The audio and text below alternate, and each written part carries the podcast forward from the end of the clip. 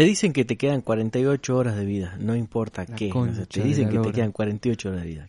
¿Qué, qué es lo que primero que salía a hacer?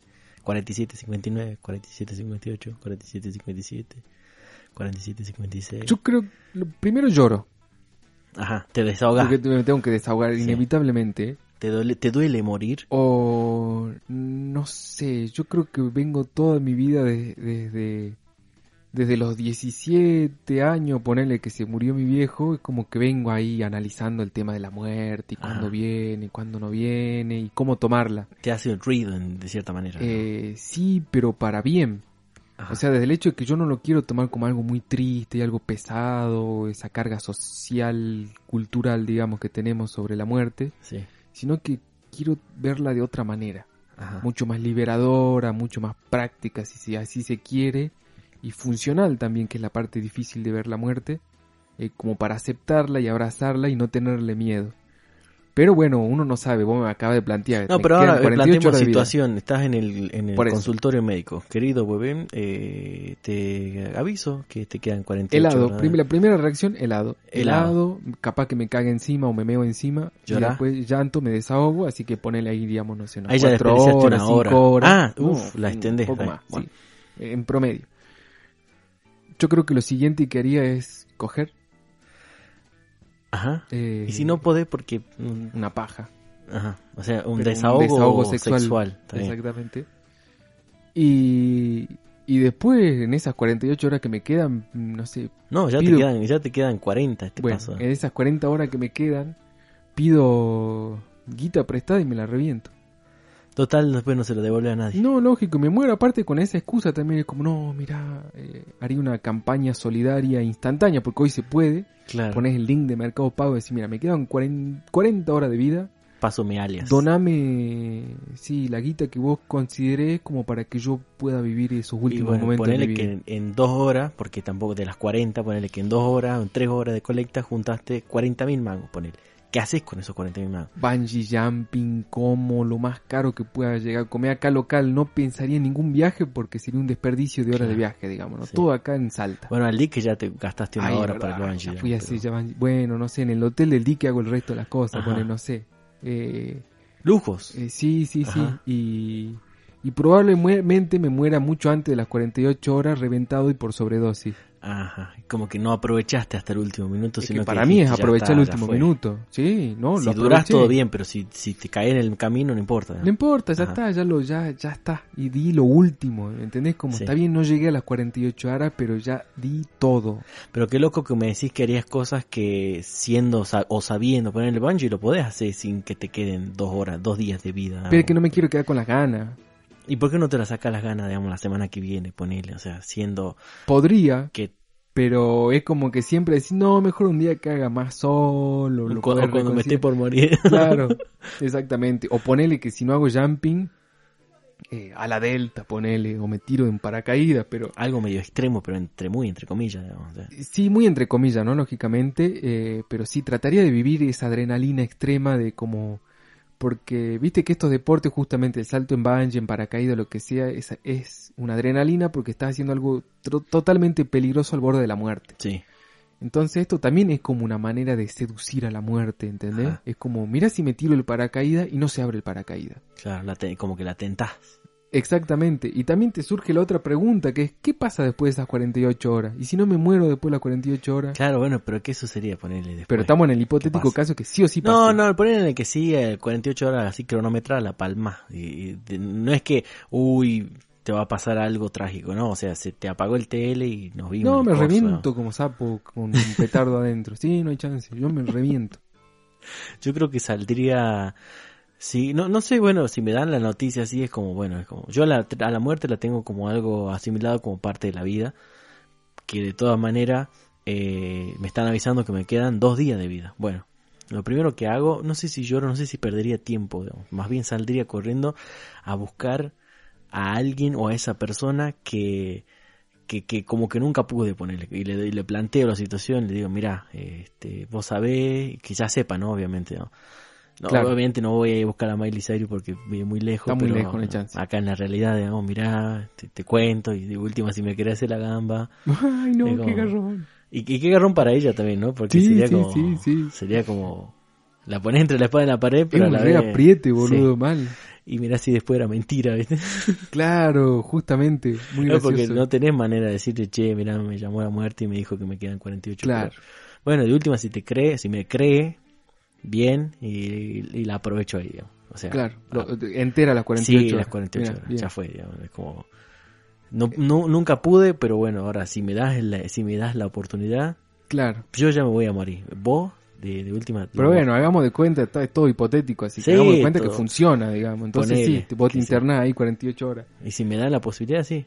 Yo, sal- yo saldría también en caravana onda, viste, los que se reciben, que van con el capó abierto, va el capó, escucha, con el baúl abierto y todo uno lleno de, de fluidos, bueno, sin fluidos, pero sin caravana, así como, ¿qué, loco? Me voy a morir en cinco horas, festejemos. La caravana de la muerte. Exactamente, yo haría algo así, ¿entendés? Extremadamente bizarro y, y- y haría quilombo. Quilombo. Sí. Quilombo, rompo todo. Total, después me muero y ¿quién me lo va a cobrar?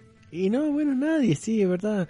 Como mucho pasar las últimas tres horas en cana, ponele, si te capturaron. Ah, no había pensado eso, qué culiado. Pero si la haces bien, roba un par de autos, mata un par de pobres. Mm, tan GTA con- no me pinta. No, no te pinta No. que vayan subiendo las estrellitas. Total, ya estás jugado. Y salvo que sea la última hora, ponele. Ahí sí es como que pongo, ¿cómo era? Panzer. Me, me bajo el tanque y me subo y empiezo a romper todo. Pero es que no me pinta el nazi, digamos. Claro. Claro, porque ¿por qué, digamos, en todo caso, por qué Aparte, ¿por qué trasladarías tu desgracia? Claro, a los otros que... Porque me voy a morir yo, no es que quiera Claro. matar a 50.000 personas más. No, no es caso particular, sos vos, digamos, no es que de acá a 48 horas se acaba la humanidad, que eso sería distinto. Porque si vos decís que todos se van a morir en 48 horas, va a caer un meteorito y ya está cantado y no hay para dónde correr, sí. es como que bueno, es, es otra cosa. Pero esto es solo vos, ¿me entendés? Y pensando en esto, digamos, ¿qué haces si, cómo- por qué cambia la situación? Si sabes que se va a desaparecer la humanidad. Ya se lo ve venir, se ve un meteorito gigante que cae en Salta encima, ¿no? No, no es que cae en, en Iowa City, o sea, cae acá. Esa situación sí la pensé mucho, sobre todo en el 2012, cuando estábamos paranoicos del fin Los del mundo. El calendario Eh, maya. Vivimos acá a dos pasos del cerro. Yo subo acá al San Bernardo o al Ala Delta con una buena cantidad de porro y me siento a esperar a que me caiga el meteorito ahí, fumando un porro, tranquilito, esperando, la espero. Sí. Pero, pero, pero en ese lugar, ¿ves? Justamente está alto, es como un mirador, entonces que en una de esas puede ver, su- suponemos que cae un- uno de los tantos meteoritos justo en Salta. Es que es uno solo y cayó, caí- cayó en Salta, pero no justo donde estás vos, lo viste pasar por lo menos.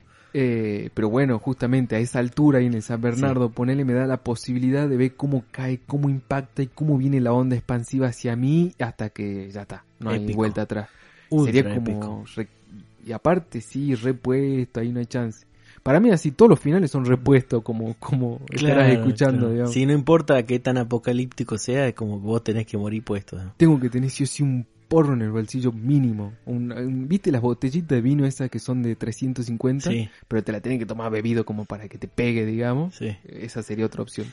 Ajá. Ese sería como mi kit eh, apocalíptico Claro, eh, esperando la muerte. ¿Cuál sería su kit apocalíptico? Suponiendo Muy que. En, en 48 horas se te acaba el mundo, se acaba la humanidad. Déjenos en el Instagram batiendo fruta. Este, bueno, el Instagram es eh, Ahora no te sale a vos, sale qué culeo de una. Dale, dale, dale. No, dale. mentira, me estaba siguiendo, boludo. Porque así te pasa a vos. Que crees decir el Instagram, Weben y... y- no, mentira. Batiendofruta.podcast el Instagram y liamniweben.blogspot.com el blog. Y déjenos cuál sería su kit apocalíptico. ¿Con qué reciben el fin del mundo? Sabiendo ya, ¿no? Que, que alguien dijo, no sé, la NASA, ponele, dijo, en 48 horas nos cagamos extinguiendo todo. Y no tenés para dónde correr, pero no tenés un cohete en el fondo de tu casa y decís, bueno, me voy a Marte Claro. ya, ya está, te, te cagaste, ¿me entendés? No hay chance tampoco de, de meterse en un búnker, ¿no? Porque... ¿De qué te sirve ser el sobreviviente de una humanidad extinguida donde tampoco tenés recursos? Donde no puedes sacar alimento, no puedes sacar agua. Pero vos tenés un búnker, cuenta el basurero. No, no, pero, pero estamos haciendo cosas hipotéticas. Ponele Ah. que hay alguien acá en Salta que justo tiene un búnker y sobrevive a esa masacre Sí. universal. Sí, ¿Qué hace después que salí del búnker?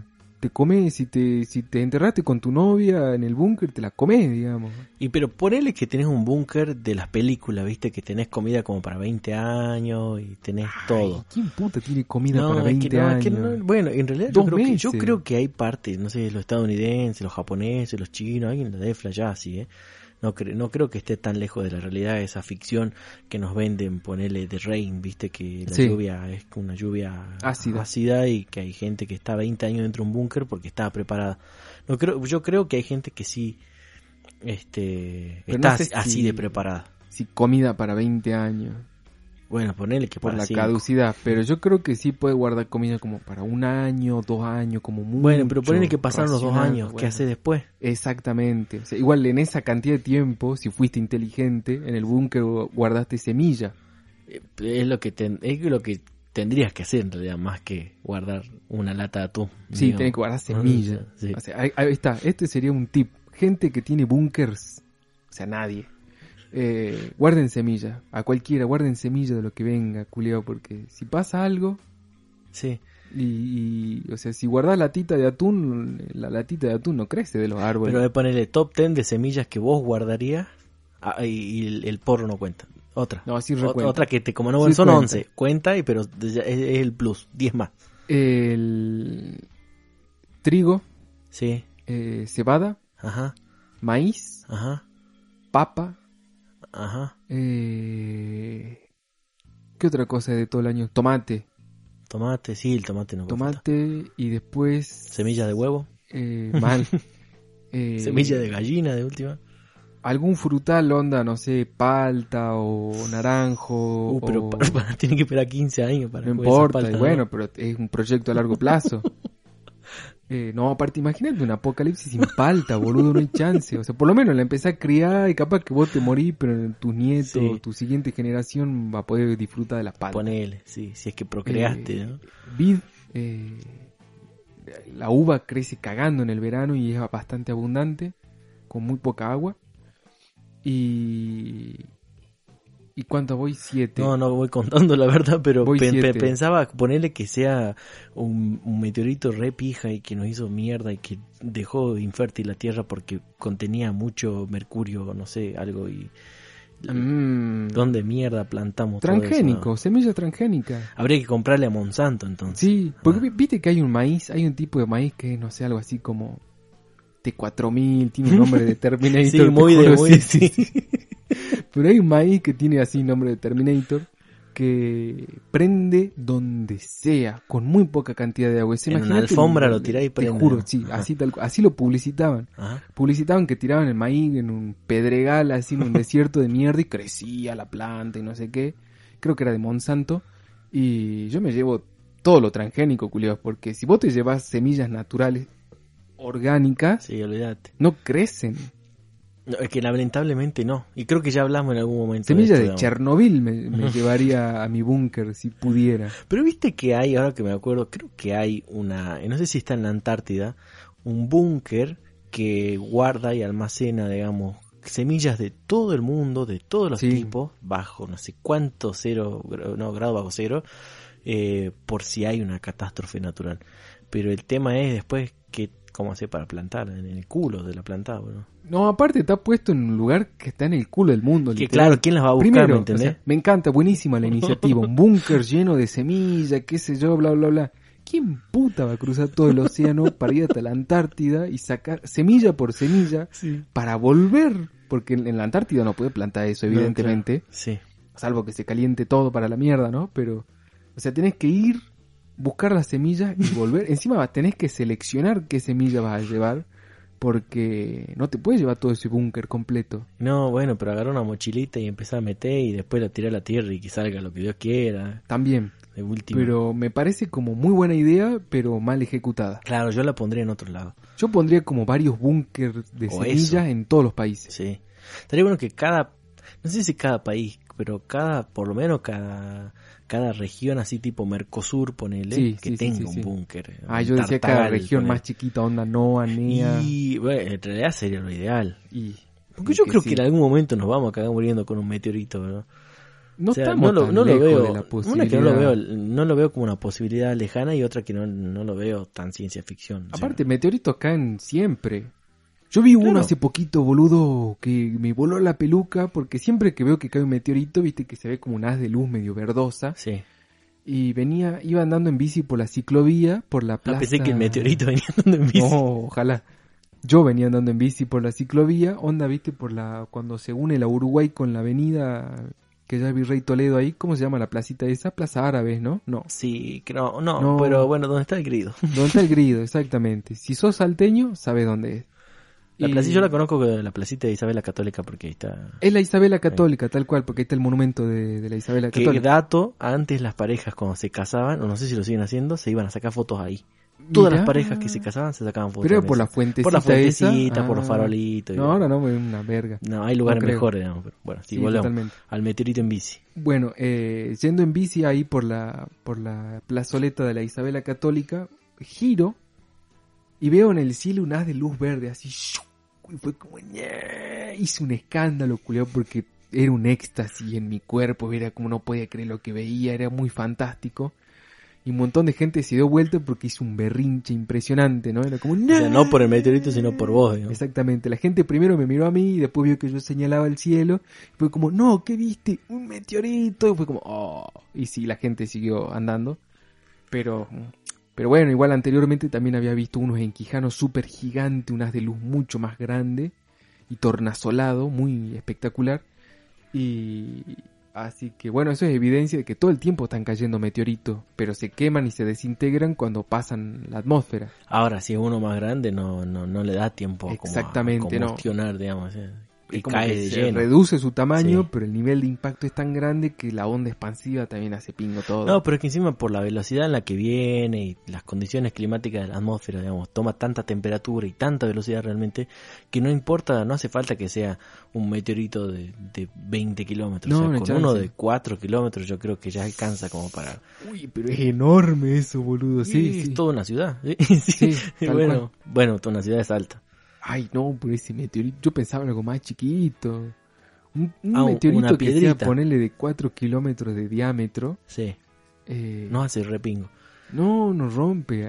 Agujerazo queda, ¿no? Claro, claro, alto un cráter. valle nuevo. Y pero que encima repercute, porque no es solo, ay, bueno, cayó, listo, sigue la vida normal. O sea, Claro. tsunami del otro lado, Sí, eh, se no, incendia tal cual. todo para el pingo. O sea, imagínate encima que caiga en un lugar donde, donde realmente hay muchos recursos y que nos corta todo, nos corta el chorro para acá.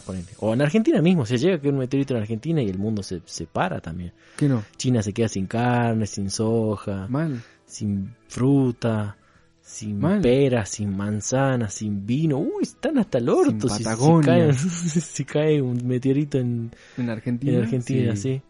Se quedan sin mangos. Pero igual yo estoy seguro que acá no va a caer un meteorito. Argentina a nivel intergaláctico yo creo que está planeado como el, el país sustento.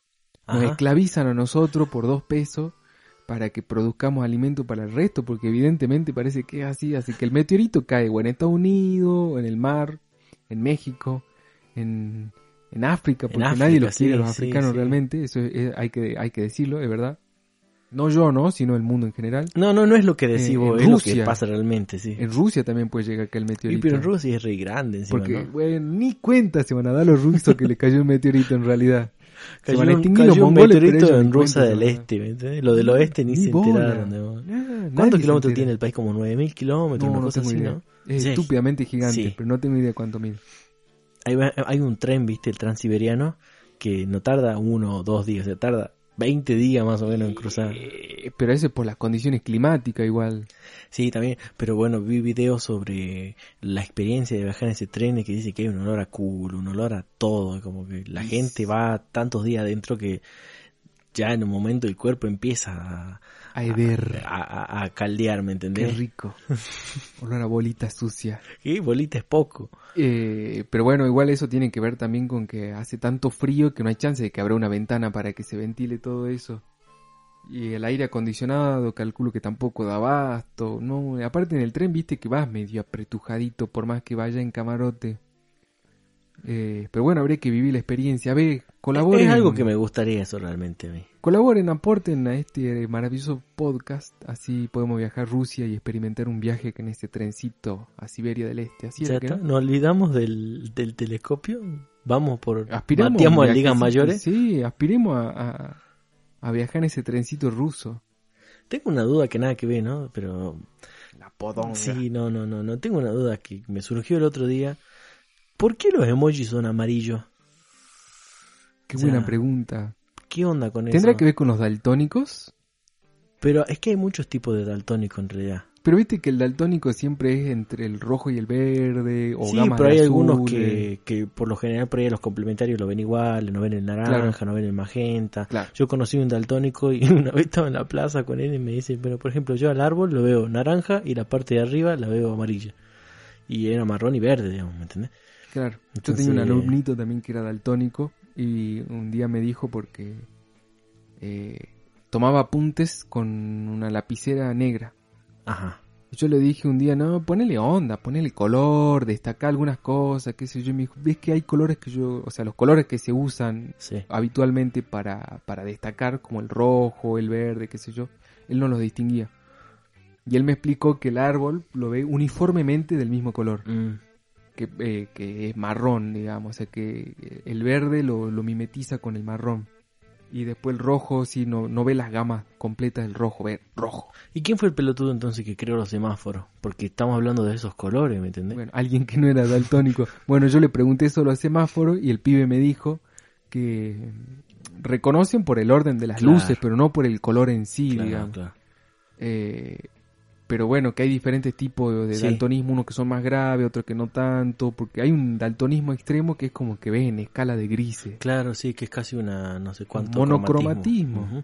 Pero los, ponele, ponele que eh, los daltónicos sí ven el amarillo. ¿Será, viene por ese lado o no? Voy a tener que investigar ahora por qué. Yo creo que sí ven, el amarillo creo que sí lo distinguen, digamos. Todo, cualquier tipo de eh, daltónico. Sí, es como que es ese color intermedio que sí o sí lo distinguen. Está en todo, eh, pero bueno, estamos batiendo fruta, ¿no? Sí, Lógicamente. sí. Eh, pero no sé, a mí se me ocurre que debe ser porque es un color cálido, un color brillante. Imagínate los emojis verdes. Mm, pero es vomitivo el verde, viste que hay un emoji verde Sí. que es que está por vomitar. Sí, sí, sí, sí. Y azules, Muy oscuro. rojos. Mm, Todos calientes. Sí, todos muy enojados. Yo creo que también tiene que ver con esto, ¿no? Es La más Sí, Es más neutral en cuanto a los tonos de piel, me parece también. Porque como para no no está yendo ni al rosa, que es el color piel que nos decían en la escuela, ¿viste? Cuando te decía, pasame el color piel. Mal. ¿Cuál? El rosa. ¿El tuyo o el mío? Mal. Eh, Negro le tenía que pasar. claro. Eh, o blanco, porque hay personas que son extremadamente blancas también. Eh, creo que para mí viene por ese lado. Como que es más neutral. Bueno, no es un negro, no es rosado, no es amarillo. o- No, pero... Como que no se identifica una etnia. Sí, a los chinos le dicen amarillo, digamos. Sí, pero no son ese tipo de amarillo. ¿Me entendés? Claro. El chino es amarillo Pa- eh, amarillo papera. peso, sí. Sí. Eh, para mí tiene que ver eso también, ¿no? Ahora me hiciste pensar como para no identificar ciertas etnias. Y pero después viste que con las actualizaciones y todo empezaron a poder, sobre todo los que son de personita, a poder personalizar. Vos elegís el tono de piel. Vos elegís si tu emoji es negro o rosado o como te identificás, digamos, blanquito Claro. o más, o trigueño, no sé. O, Pero igual son cinco nada más. negro con pelo amarillo, sí. Sí, Un taxi. sí. Eh, sí, son los que menos uso igual eso. Que son Los que tenés para elegir. Porque el, el emoji redondito amarillo me parece más neutral. Sí. Me parece más ideal también porque gesticula. Igual no soy tanto de usar emojis realmente. Yo prefiero los stickers y los GIF. ¿Vos usas sticker?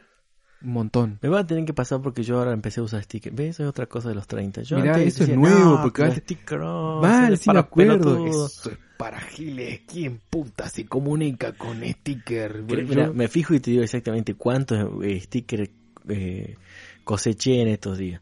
Pero ya fácil deben ser unos... Igual es poquito, ¿no? Pero debo tener unos 10, ponele. Ah, re poquito, claro, no, A recién ver. está empezando. Yo empecé con la comunicación de sticker el año pasado, ¿no? Porque también me hacía el reacio a usar sticker. Digo, ay, ese lenguaje de la nueva generación. Y después empecé a ver stickers que me cagaron de risa. Y después hay stickers que son en Tengo movimiento. 17. re, claro, re poquito. Y me, me enamoraron a mí los stickers en movimiento, los GIF, Ah, pero en formato de sticker. Y Sí, GIF sí, sí. usé toda mi vida, de que, desde que conocí Taringa y desde que se puede postear con GIF. Porque Claro. te acuerdas que hubo una época que se podían mandar GIF por Facebook, que era una novedad. sí. Eh, fue como listo, este es mío, mi lenguaje. Yo me manejo muchísimo con GIF. Claro que de hecho también en Messenger, para mí nace ahí en Messenger porque viste que vos podías ahí enviar los GIFs y esas cosas. Y yo ahí sí lo usaba bastante, bueno, pero porque era pendejo. O por lo menos le echo la culpa a eso. Y Ahora yo soy grande, ¿me entendés? Ah, bueno, pero Soy a mí me parece estúpido eso que acabas de Sí, decir. adulto. Ay, ¿Cómo no. voy a usar emoji? O no, ¿cómo se llama? Sticker. Soy grande. Yo no uso esas cosas que usan los nenes. Bueno, pero ahora sí lo uso. ¿Me pasó un sticker? A mí me gustan, mal, mal. mal. Sí, sí, sí. Eh, bueno, no vieron el gesto, cáguense. Pasa, bueno, pásenme sticker, ahí está, esa. Dale, sí, pasamos una sección de stickers. Lo que sí yo no hago es descargarme stickers, porque viste que vienen aplicaciones que vos te descargas Ah, sí. como los stickers. O podés crear también. Alguna vez creé sticker, eso sí, tengo stickers míos mal recortados a propósito, muy bueno. Eh, pero conozco gente que se bajó aplicaciones que eran como, no sé, los stickers más argento y tenés todo Pepe Argento, Pero mucho viene, ¿cómo Ricardo es? Vos descargas una aplicación que contiene un pack Sí. y después los, Te los vincula con los WhatsApp. guardás en WhatsApp. ¿Y después podés borrar la aplicación? Sí, y ya te quedan los stickers Ah, puestos bueno. ahí. Es buenísimo eso. Ta, ta, ta. Claro, porque al fin y al cabo el sticker es como una especie de, de imagen que se guarda en tu... Se guarda en... ¿Dónde se almacena? En WhatsApp específicamente, ¿no es cierto? Sí, viste que en las carpetas de WhatsApp, viste que vos tenés WhatsApp media, WhatsApp audio, WhatsApp video. Hay una sección que es WhatsApp sticker, justamente, una carpetita donde ahí se almacenan todas las pelotudes que vos guardás. Es como el Ajá. caché, digamos, Claro. que de vez en cuando hay que eliminarlo. Pero vos te tenés el muchos stickers, No, o sea, más de estúpidamente 50. mucho. Mm, sí, más de 100. por ahí capaz. Voy a necesitar entonces que me mande. Sí, Porque te- es que lo que pasa es que le agarré la mano en realidad, porque antes era como, ¿cómo te puedes comunicar con sticker, me entendés? Ay, pero no lo uso para comunicarme, me- o sea, para dialogar. reaccionás. Es como, claro, eh. Claro, sí, para reaccionar. Porque Yo- aparte los míos son re básicos y son re, como lo tiene todo el mundo, ¿me entendés? Yo quiero sticker más piola. Claro. sticker. Yo los uso para, para reaccionar también. O, o para iniciar una conversación también. O por ahí gestos, viste que por ahí es como te cuentan una pelotudez y necesariamente no puedes eh, responder con, con palabras, necesitas gestualizar. Bueno, yo mando mi sticker, en ese caso mando eh, mi- em- el sticker mío de mi carita, digamos. El que me hice, digamos. Claro, el que viene en, en el que vos te creas en el iPhone, Claro, digamos, claro. sí. Eh, bueno, no, yo mando stickers, eh, no son personalizados, sino que serían escenas o secuencias sacadas de internet, que es lo que más me gusta. y, y si no, reacciono con GIF. Eh, me encanta, porque el GIF tiene gesto, tiene movimiento y puedes gesticular mejor. Pero podés guardar GIF también o los buscás en la biblioteca esa donde hay, porque hay un buscador de GIF, pero que es como una base de datos. Hay dos buscadores de GIF. Los tuyos y los de cosas. No, yo no guardo, yo no descargo GIF porque no sé cómo se hace eso. No, pero se puede. Eso es lo que Se no puede, sé. se Ah, puede. Yo lo que hago es, eh, viste que WhatsApp tiene un- una sección que dice GIF a- al lado del emoji. Sí. Bueno, tenés un buscador de GIF de WhatsApp y tenés un buscador de GIF de Google, el teclado de Google. Ah, no sé si vos lo tenés en tu celu, pero bueno, No, no sé. El, el teclado mío, de, que es de Google, tiene configuración de Google, tiene una categoría de emojis propios de Google y GIF, su propio buscador de GIF. Que es mucho más Ah. preciso que el de WhatsApp, porque en el de WhatsApp lo que me pasa es que tengo que poner palabras claves en inglés para que me salga el GIF que yo quiero buscar. Claro. Y en cambio, en el de Google, en el buscador, yo pongo en español y me sale al toque. Es impresionante la diferencia y uso mucho el... el- el- Ahora después te muestro eh, cómo funciona, pero utilizo mucho el buscador de GIF de, de Google, digamos. Ya, ya después nos fijemos y comparemos a ver si te sale lo mismo que me estás diciendo, pero creo que no. De todas maneras, eh, yo no uso tanto GIF. O sea, como que estoy entrando recién en la onda del Claro. sticker. Tarde, digamos, porque... Nunca es tarde igual. Sí, bueno, pero es que soy adulto y soy maduro. Claro, exactamente. Entonces yo no uso stickers. Vos no usas sticker. Yo uso las palabras y escribo sin errores de Eh, ortografía. Eso encima, sí. Y te corrijo a vos. Porque si vos me mandás un mensaje mal escrito, te lo corrijo. Bueno, me- a mí ahora me agarró la onda de hablar mal eh, de manera escrita. De escribir con el orto, pero a propósito. Exactamente. Sí, bueno, eso, eso sí lo hago. en algunas algunas palabras, ¿no? Como Sí. por ejemplo, no porque tiene que ver con alguna connotación. Ah. Por ejemplo, cuando decís hola mi vida, en vez de vida con B corta, eh, escribí vida con B larga. Pero nunca me mandaste ese mensaje a mí. Porque a vos no te digo mi Ah, vida. Está bien. Con razón. Y, y si no, este, eh, bueno, escribo cosas sin H o le agrego H a algunas palabras que no llevan o invento palabras. Bueno, eso lo hice toda mi vida igual. Sí. Yo uso el kel. El kel es una palabra que uso mucho. Es más, ya creo que la tengo guardada así. Que es como... ¿Qué es el que el cómo se escribe? Cae. No, kel, Q-E, eh, Q-U-E-L, kel. Ah. Es como decirte, no sé, más que el mundo. Ah, el kel. No es que el, es que el, así de uno, Sí. ¿me entendés? O el que con K, K-E. ¿Me entendés? No, el que con K sí se usa mucho. Yo no lo uso. No, no estoy muy de acuerdo en la utilización de la K en las palabras porque me- me- no sé. Es medio chocante, sí. Me- sí, pero no por una cuestión eh, ortográfica, sino porque la K y, te- y tampoco no me miré como no no no no es con, no es con una cuestión política Ah, tampoco, pensé ¿no? que iba a saltar por ahí y decir, no, what no, the no, fuck. no no no no no no no pero es que la K hace un poco de ruido Es que a mí me molesta, ¿sabes qué? La forma de la K. Yo no Ah. utilizo muchas palabras con K realmente, ni sé K. eh, porque, no sé, no sé. Viste que hay cosas que visualmente no te agradan y que no tienen una explicación muy lógica. Sí, Bueno, sí, a mí la pero te me entiendo gusta. porque me pasa lo mismo. Igual que cuando, o por lo menos cuando usaba tele, viste que tenés el, el subidor de volumen, Sí. siempre lo paraba en, en número redondo.